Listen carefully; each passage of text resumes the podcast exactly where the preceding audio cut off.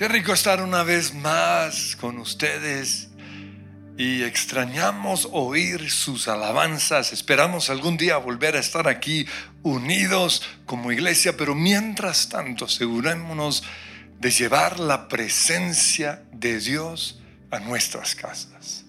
Pues hoy quiero seguir con un tema que inicié una serie acerca del ADN de su presencia. Y hoy quiero hablar acerca de el Evangelio, que es el fundamento de nuestro ADN. Y es el fundamento porque el Evangelio es Jesús. En 1 Corintios 3:11 dice, nadie puede poner un fundamento distinto del que ya tenemos, que es Jesucristo. El Evangelio también es el mensaje que Jesús nos mandó a predicar. En Marcos 16, 15, Él dijo, vayan por todo el mundo y prediquen el Evangelio. En otras traducciones dice la buena noticia. Pero el Evangelio también es el mensaje que todo cristiano debe vivir. Dice Filipenses 1:27, compórtense de una manera digna del Evangelio. Pero mi pregunta hoy es la siguiente, ¿conoces el Evangelio? ¿Conoces la doctrina de la salvación? ¿Sabes por qué Jesús es el único camino? para llegar a Dios. ¿Sabes por qué cuando hacemos esto estamos diciendo hay un solo camino? ¿Sabes por qué ninguna religión nos va a salvar? Conocer el Evangelio es el conocimiento más importante de toda nuestra vida. Porque cuando conocemos el Evangelio, conocemos el plan de Dios para nuestras vidas, el plan de salvación pero también conocemos cómo es realmente Dios, cómo es tu Dios. Pues el Evangelio es un mensaje de siete cosas. En primer lugar, del plan que Dios tenía con nosotros cuando nos creó. En segundo lugar, es un mensaje acerca del libre albedrío del ser humano. Es un mensaje acerca del pecado y su consecuencia. Es un mensaje del dilema de Dios ante la embarrada del hombre. Es un mensaje de la gracia del Señor, de su justicia. Y es un mensaje acerca de la necesidad que tenemos nosotros de recibir a Jesús como Señor y Salvador. Entonces, en primer lugar, el Evangelio es un mensaje acerca del plan que Dios tenía cuando nos creó. La Biblia nos muestra que nosotros fuimos creados para Dios. Fuimos creados para su placer. Fuimos creados para que Él nos pudiera amar, cuidar. Fuimos creados para ser familia de Dios.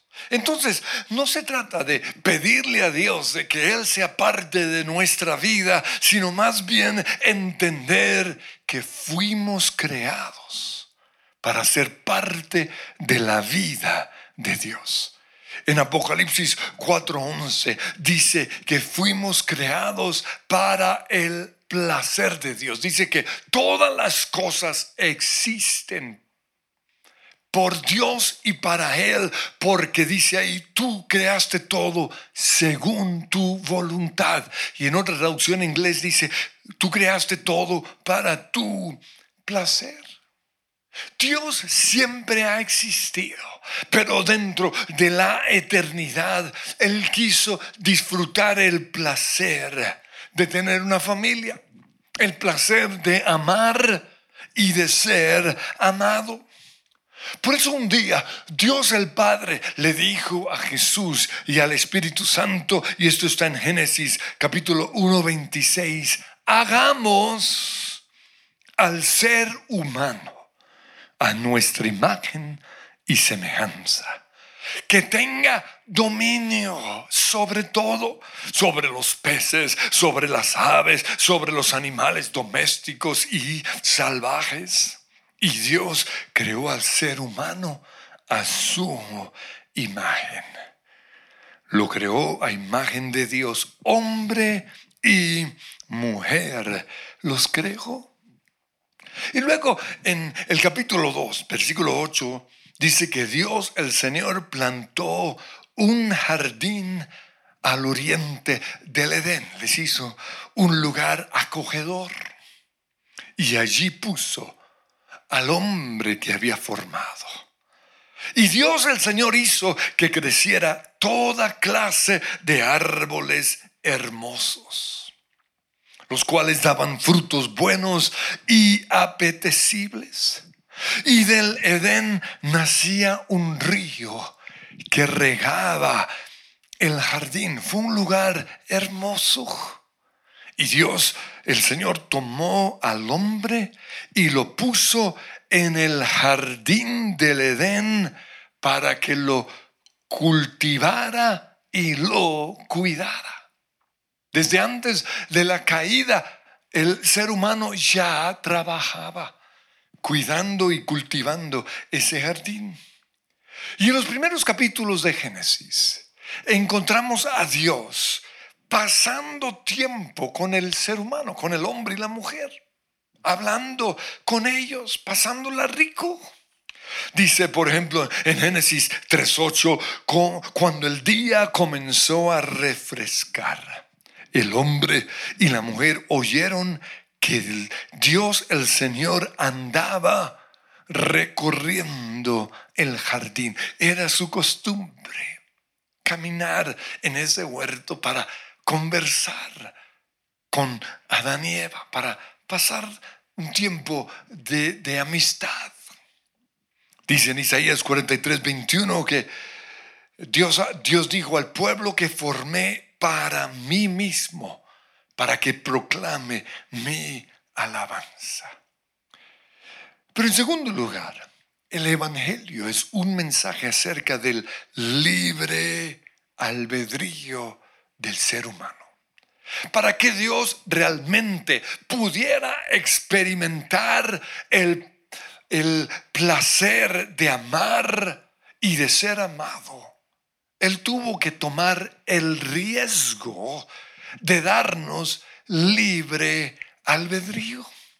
Y digo que es un riesgo porque existía el 50% de probabilidad de que lo obedeciéramos o lo desobedeciéramos. Podríamos amarlo o rechazarlo. Pero Dios tomó ese riesgo. ¿Por qué? Porque es el libre albedrío lo que hace que el amor sea placentero. Sin libertad no hay verdadero amor. Nosotros no fuimos creados como robots programados para amar a Dios. No. Fuimos creados totalmente libres. Pero esa libertad tenía que ser probada. Y con esa intención Dios puso en ese huerto un árbol que Él llamó el árbol del conocimiento o de la ciencia del bien y del mal. Era un árbol que iba a dar el conocimiento acerca de cómo iba a salir el ser humano. Y Dios dijo, en Génesis 2.16, le dijo al hombre, y a la mujer, puedes comer de todos los árboles del jardín, pero del árbol, del único árbol, del conocimiento del bien y del mal, no deberás comer, porque el día que de él comas, ciertamente morirás. Entonces, para probar nuestra libertad o nuestra lealtad hacia Dios, Él puso en, ese huerto un solo árbol. Pero además, en ese huerto también estaba el diablo, que ya había sido echado fuera del cielo. Y su presencia inclinaba la balanza un poco más hacia el mal. Pero aún así la Biblia nos muestra que Dios tenía la esperanza de que saliéramos bien. Es como cuando una mujer está haciendo un, pastel o un ponqué, eh, pone todos los ingredientes y lo pone en el horno y tiene la esperanza de que salga bien. Eso fue lo que la esperanza que Dios tenía. Pero tristemente el producto no salió bien. El ser humano no salió bien. Su, su tendencia era hacia el mal. Y con el paso del tiempo, cada vez su tendencia era más y más hacia el mal. Por eso en Génesis capítulo 6, versículo 5 dice, al ver el Señor que la maldad del ser humano en la tierra era muy grande y que todos sus pensamientos tendían siempre hacia el mal, se arrepintió de haber hecho al ser humano en la tierra y le dolió en el corazón. Sin embargo, en medio de tanta maldad, sobresalió un hombre, Noé. Y muchos años después, otro hombre, Abraham. Y por eso Dios los eligió a ellos para que de su descendencia saliera una nación que sería su pueblo. Y Dios también tuvo la esperanza de que esta nación saliera bien, pero no fue así. Y al respecto, Isaías escribe una canción en Isaías capítulo 5, versículo 1 al 4. Dice, cantaré en nombre de mi amigo querido. Y aquí está hablando o cantando en nombre de Dios. Cantaré en nombre de mi amigo querido, una canción dedicada a su viña. Y su viña en ese momento era el pueblo de Israel. Mi amigo, es decir, Dios, tenía una viña en una ladera fértil. La cavó, la limpió de piedras y la plantó con las mejores cepas edificó una torre en medio de ella y además preparó un lagar. Y luego dice, Dios esperaba que esa viña diera buenas uvas, pero acabó dando uvas agrias. Por eso pregunta, ahora hombres de Judá y habitantes de Jerusalén, juzguen entre mi viña y yo. ¿Qué más se podría hacer por mi viña que yo no lo haya hecho? Y eso mismo dice Dios acerca de su creación. ¿Qué más podría yo hacer por mi creación que yo no haya hecho. Les di de todo, los bendije, les di una tierra hermosa, espectacular.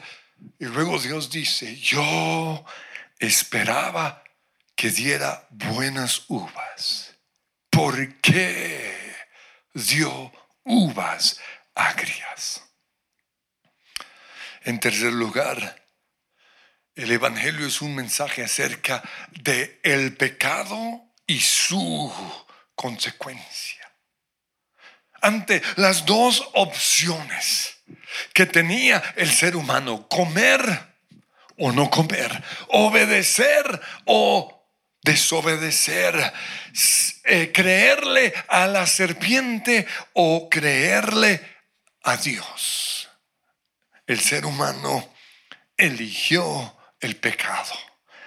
Dice Génesis capítulo 3, versículo 6, la mujer vio que el fruto del árbol era bueno para comer y que tenía buen aspecto y que era deseable para adquirir sabiduría. Así que tomó de su fruto y comió.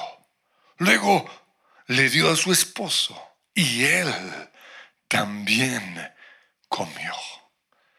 Adán y Eva nos representaron. Ellos hicieron lo mismo que nosotros hubiéramos hecho. Y el pecado y su consecuencia cayó sobre toda la humanidad, dice Romanos 5:12, por medio de un solo hombre. El pecado entró en el mundo. Y por medio del pecado entró la muerte. Y fue así como la muerte pasó a toda la humanidad. La consecuencia del pecado. La Biblia dice, la paga del pecado es la muerte. Y cuando habla allí acerca de la muerte, se refiere primero a la muerte física. El ser humano no iba a morir pero por causa de su pecado, ahora morimos a los 80, 90 años. Pero no solo la muerte física, sino también la muerte eterna, es decir, la eternidad separados de Dios en un lugar conocido como el infierno. Es la consecuencia del pecado. Y la otra consecuencia de, muerte es la muerte espiritual. Perdimos nuestra relación con Dios.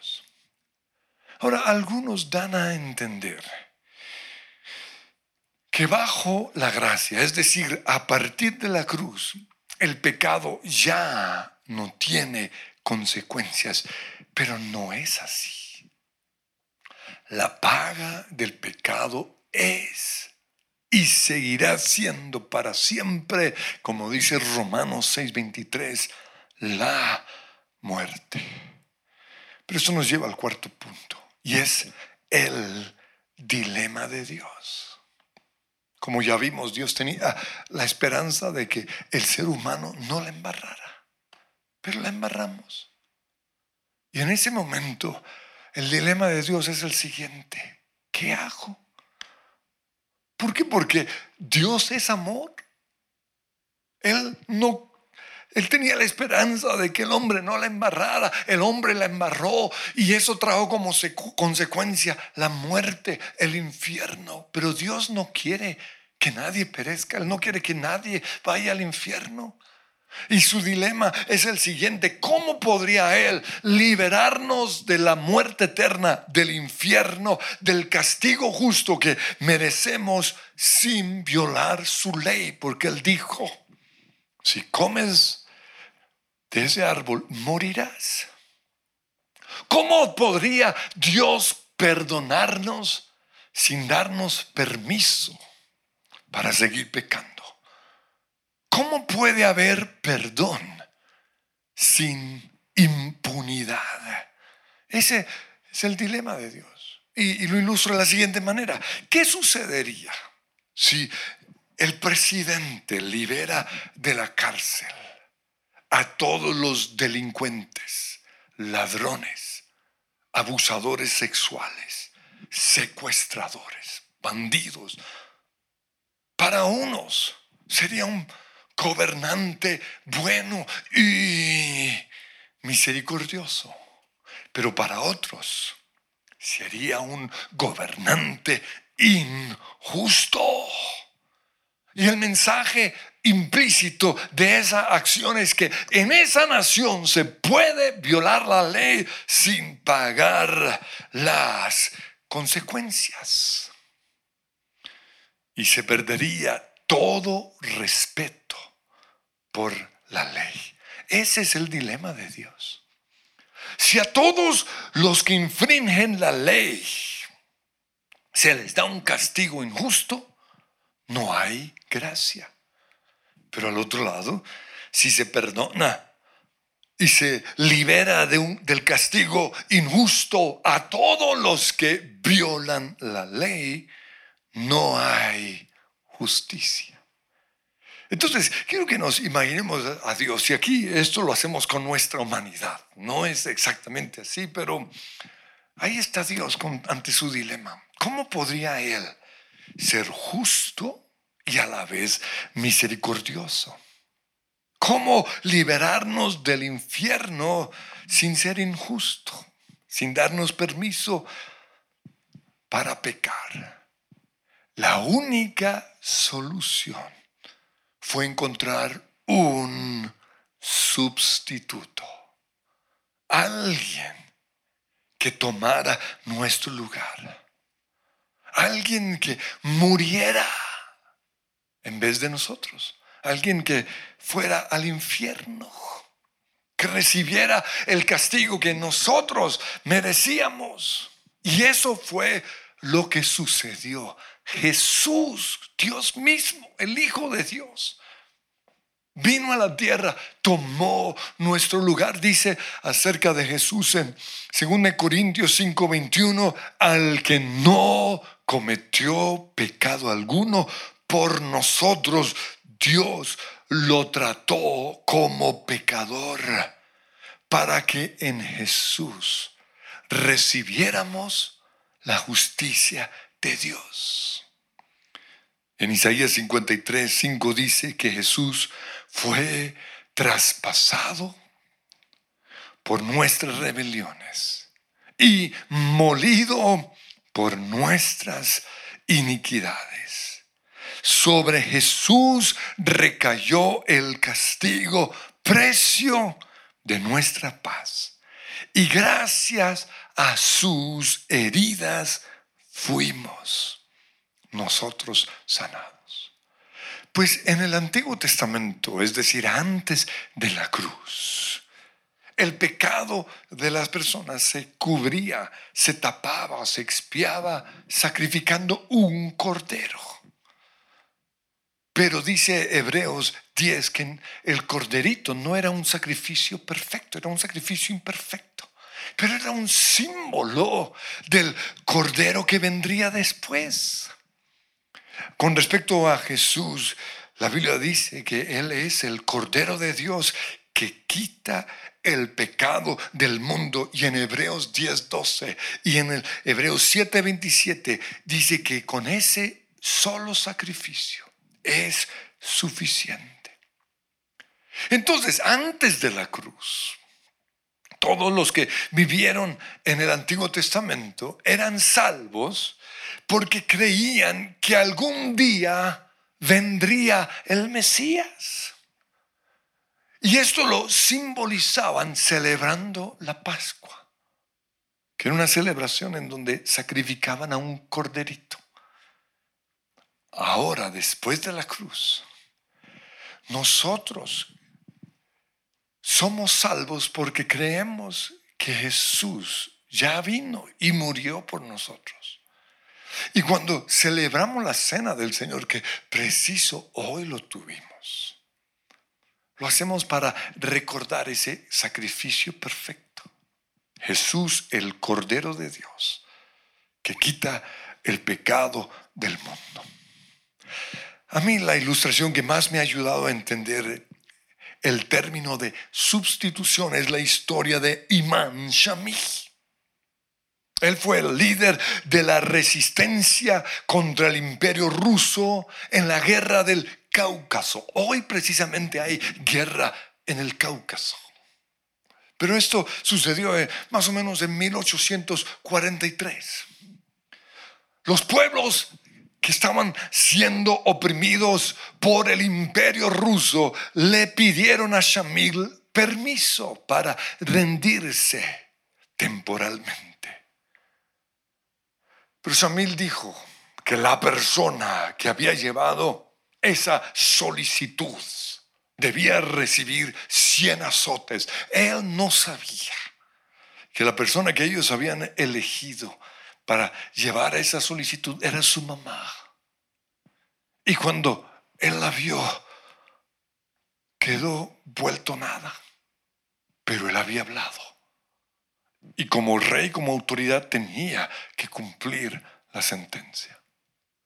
Por eso la amarraron a un poste. Y empezó el verdugo a castigarla. Y después del quinto azote, ella se desmayó. Y en ese momento Shamil se quitó su camisa y recibió los otros 95 azotes. Eso fue lo que hizo Jesús. Eso es sustitución. Él tomó el castigo que nosotros moríamos. Pero en quinto lugar, el Evangelio es un mensaje acerca de la gracia de Dios.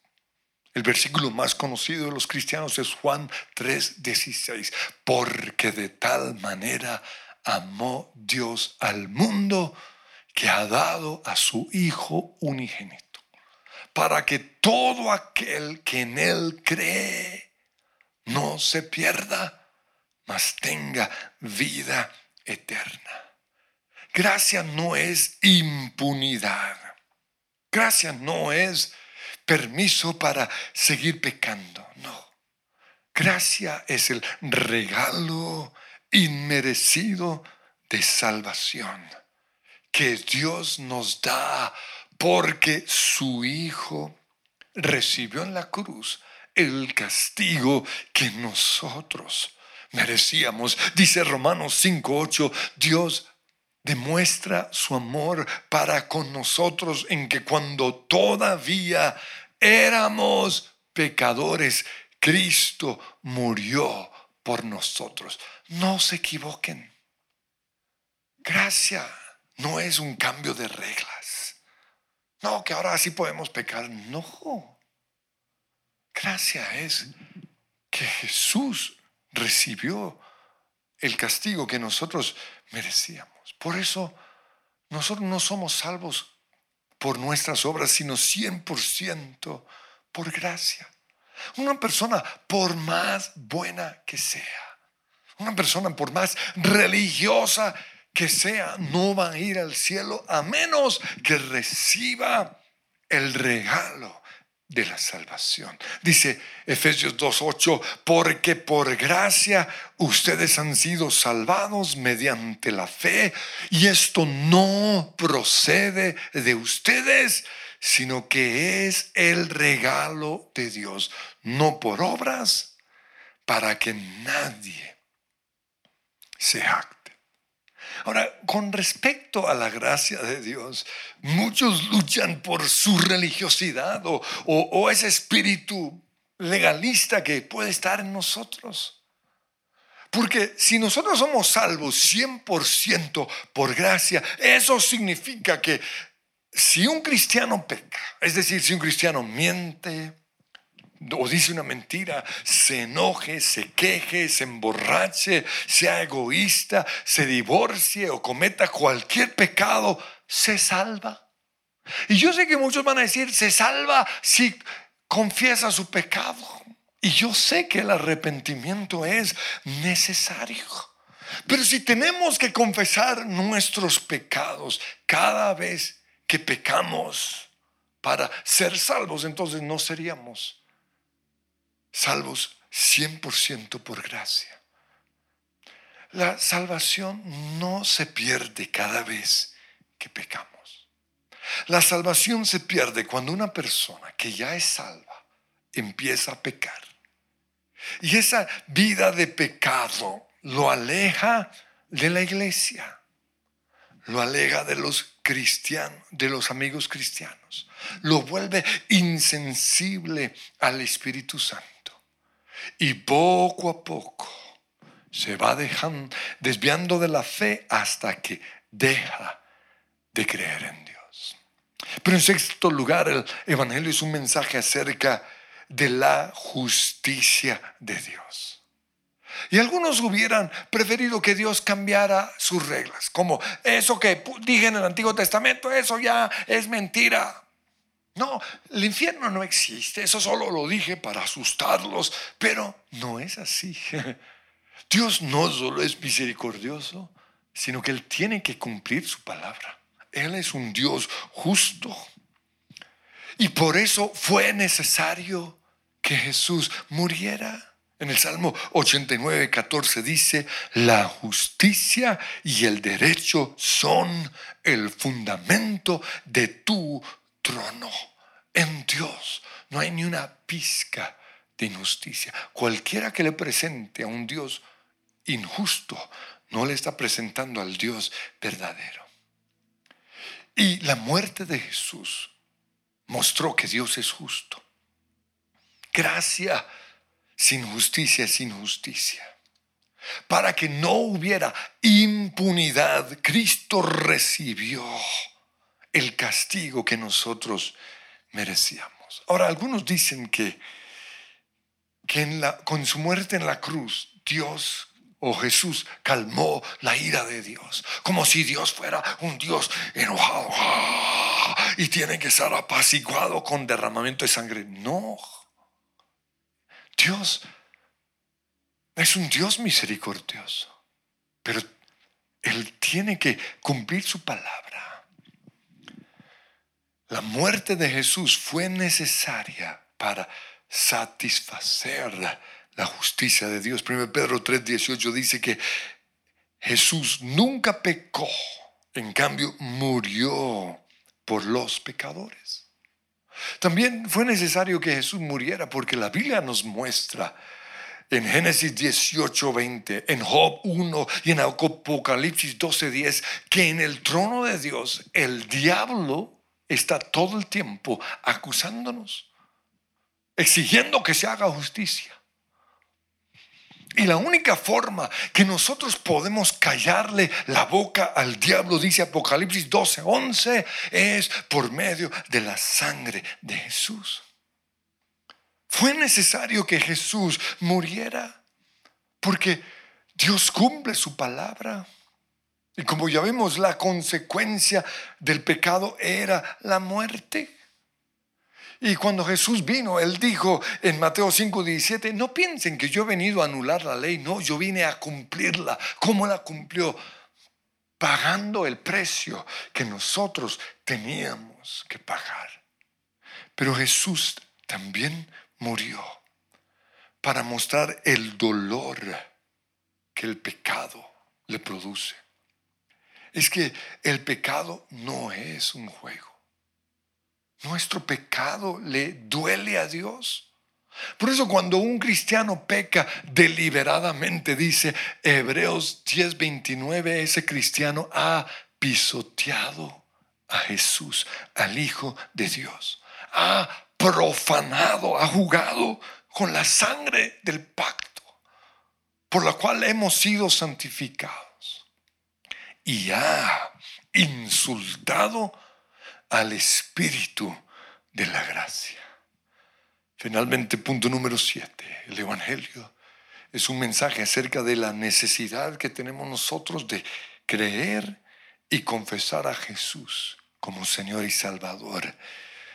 Dice Romanos 10:8, esta es la palabra de fe que predicamos, que si confiesas con tu boca que Jesús es el Señor y crees en tu corazón que Dios lo levantó de entre los muertos, serás salvo. Porque con el corazón se cree para ser justificado, para ser declarado salvo, pero con la boca se confiesa para ser salvo. Por eso en este momento quiero que todos los que no han recibido a Jesús como Señor y Salvador, lo hagan. Quizás llevas ya años conectado con la iglesia, pero nunca habías entendido el mensaje del Evangelio. Pero en este momento lo has hecho. Tanto tú como los que nos acompañan por primera vez, quiero guiarles en esta oración. Quiero que digan lo siguiente, Padre Dios, Hoy te doy gracias por el mensaje del Evangelio.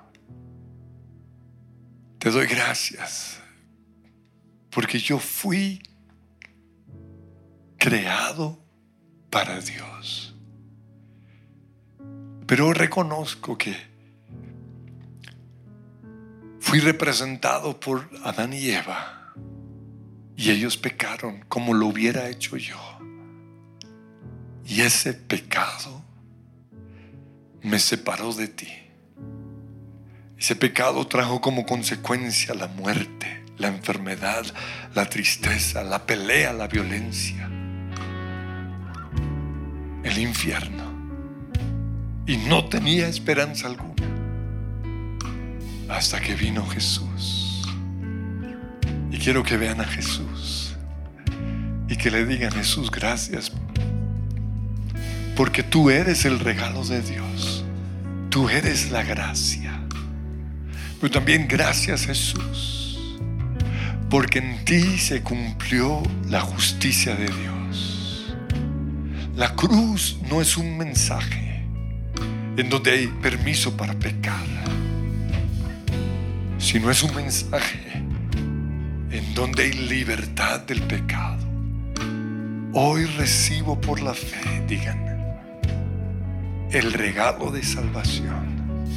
Yo creo que Jesús es mi Señor y mi Salvador. Amén.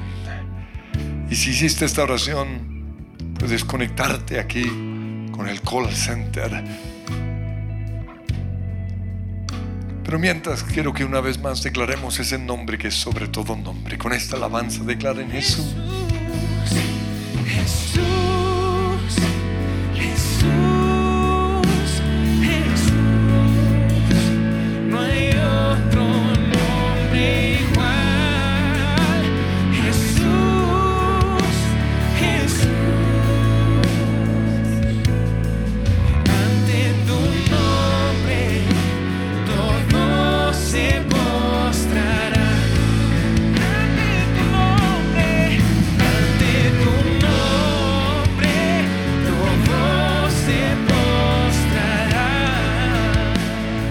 Den un aplauso al nombre de Jesús. Gracias, Señor.